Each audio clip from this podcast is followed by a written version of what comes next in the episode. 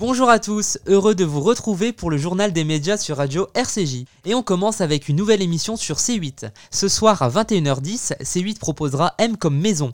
Suite à l'arrêt de l'émission La Maison France 5 en décembre dernier, C8 a repris le concept et le même animateur, Stéphane Thébault. Au programme, la découverte de nouvelles maisons restaurées, des conseils et astuces pour les bricoleurs et les bonnes adresses pour dénicher des objets uniques et débusquer les tendances du moment. Stéphane Thébault en dit plus sur le principe de l'émission. Le principe de l'émission, c'est d'essayer d'apporter des, idées d'aménagement, d'agencement, d'inspiration, faire en sorte que les uns et les autres se sentent bien dans leur univers et que surtout ce soit leur propre univers, qu'on évite de faire des copier-coller à chaque fois et qu'on vive tous dans des mêmes environnements. Donc on va essayer de trouver à chaque fois des, des choses qui soient accessibles au plus grand nombre. Simplement trouver des associations de matières, de couleurs, un système de circulation dans la maison qui puisse vous satisfaire et qui puisse vous donner envie de repenser justement l'organisation de votre propre, propre appartement ou votre propre maison. Ce premier numéro a été tourné dans le Luberon.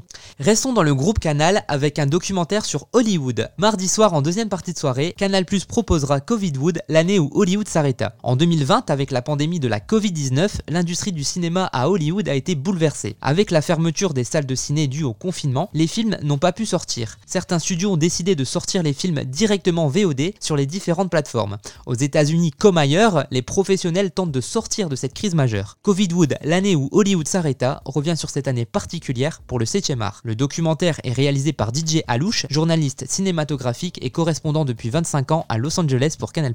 Autre documentaire mardi, cette fois sur France 5. À 20h50, la chaîne diffusera Femmes, les oubliés de la santé, un documentaire de Véronique Préau qui montre qu'aujourd'hui en France et partout dans le monde, des milliers de femmes meurent parce que ce sont des femmes. Moins bien diagnostiquées que les hommes, moins vite soignées, elles échappent aux radars médicaux. Cette enquête s'intéresse d'abord au retard constaté dans le diagnostic des maladies cardiovasculaires chez les femmes et retrace comment à chaque étape, celles-ci subissent une perte de chance. Pour comprendre les raisons profondes de cette discrimination, il faut remonter aux origines de la médecine et à l'hystérie. Il faut aussi revenir sur l'histoire des femmes et des médicaments. On connaît les audiences radio. Hier et comme 4 fois par an, Médiamétrie a publié les audiences radio. C'est encore France Inter qui arrive en tête avec 12,3%. La radio publique creuse l'écart avec son dauphin RTL qui passe pour la première fois à moins de 6 millions d'auditeurs par jour. On note une chute d'audience pour RMC et Europe 1 poursuit sa baisse alors que France Info se classe 3 radio de France. Du côté des musicales, Énergie est en tête. À cause de la situation sanitaire, le média radio a perdu plus de 2 millions d'auditeurs sur un an, une chute historique. 10% va avoir droit à une cinquième saison. Alors que la quatrième saison devait être la dernière, la série de France de 10%, aura droit à une cinquième saison.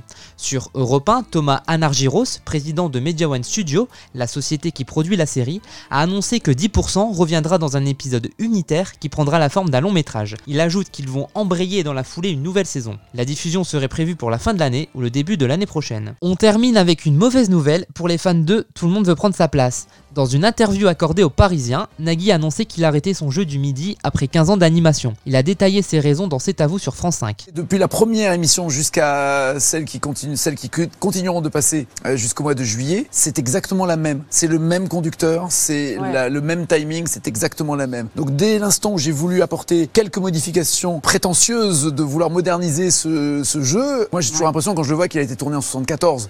Donc j'ai juste envie de le voilà et ça n'a pas été possible parce que c'est non mais c'est une co, c'est une coproduction. Euh, voilà, la coproduction ne s'est pas entendue, donc j'ai et ça reposait trop sur la tchatch. Que les fans de l'émission de France 2 se rassurent, le programme continuera à la rentrée, mais avec un autre présentateur. Parmi les noms évoqués, Laurence Boccolini, Cyril Ferraud, Olivier Mine ou encore Bruno Guillon. Merci de nous avoir écoutés et à très bientôt pour une nouvelle chronique média sur Radio RCJ.